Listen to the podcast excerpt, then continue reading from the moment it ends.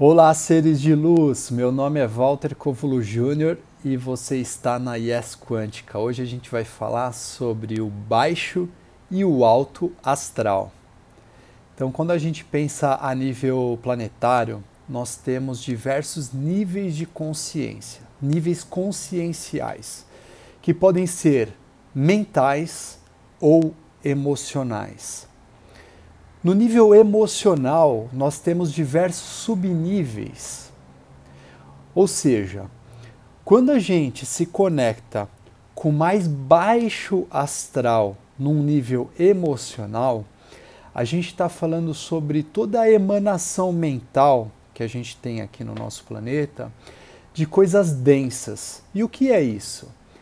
Más notícias, brigas, guerras, confusões, até mesmo uma música né, que fala de coisas mais pesadas, é assim que nós é, dizemos, né? Uh, seja notici noticiários, filmes. Então, imagina que toda essa camada, toda essa emanação mental a gente pode então denominar como baixo astral. Então, é importante que a gente passe a entender e tomar conhecimento de que quando nossa vibração frequencial baixa, nós vamos automaticamente nos conectar com o baixo astral.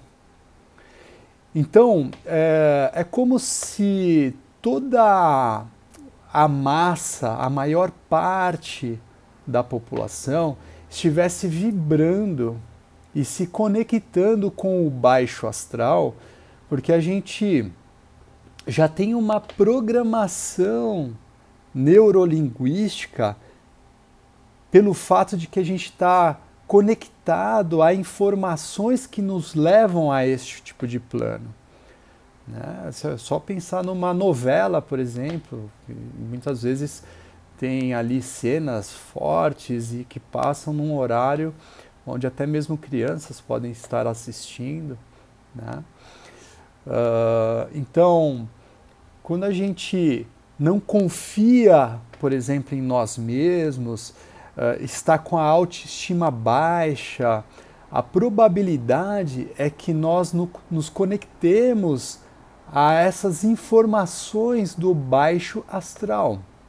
E assim a gente está vibrando lá embaixo.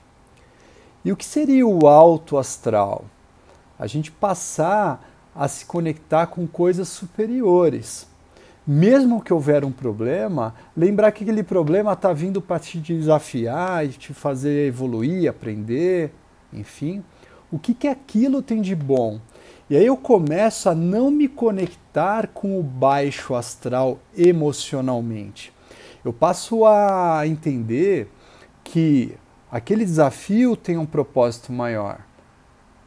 Então, é importante que a gente saiba disso, porque quando a gente começa a se conectar com o alto astral, a gente pode começar a ouvir é, as vozes de um propósito superior.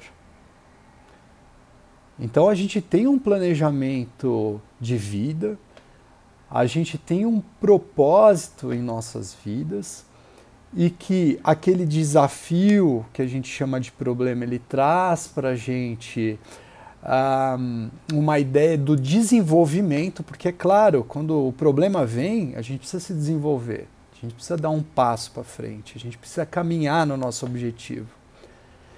E se conectar com o alto astral é ter um astral elevado mesmo quando os problemas acontecem e a ideia do orar e vigiar é a gente orar para que Deus nos coloque então no caminho melhor para as nossas vidas e talvez o melhor seja passar por aquela dificuldade, mas sem que aquilo deixe a gente conectado ao baixo astral, que a gente olhe com um astral elevado aquela situação.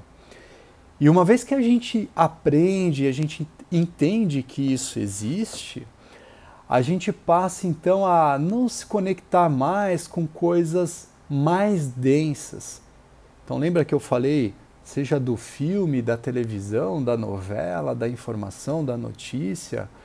Então, ao invés de eu caminhar para o meu trabalho escutando algo que me deixa triste ou algo né, que, que é denso, eu passo a escutar coisas que me elevam. E isso me deixa no alto astral. Então é isso. Hoje a gente trouxe esse insight para que a gente possa, de maneira clara, visualizar que existem planos diferentes do baixo e do alto astral e que a gente pode escolher qual é o plano que a gente vai ficar conectado. Eu desejo muita luz, curtam, comentem, compartilhem e também acompanhem esse trabalho através de podcast, que é a Yes Quântica Cast. Muito obrigado e muita luz.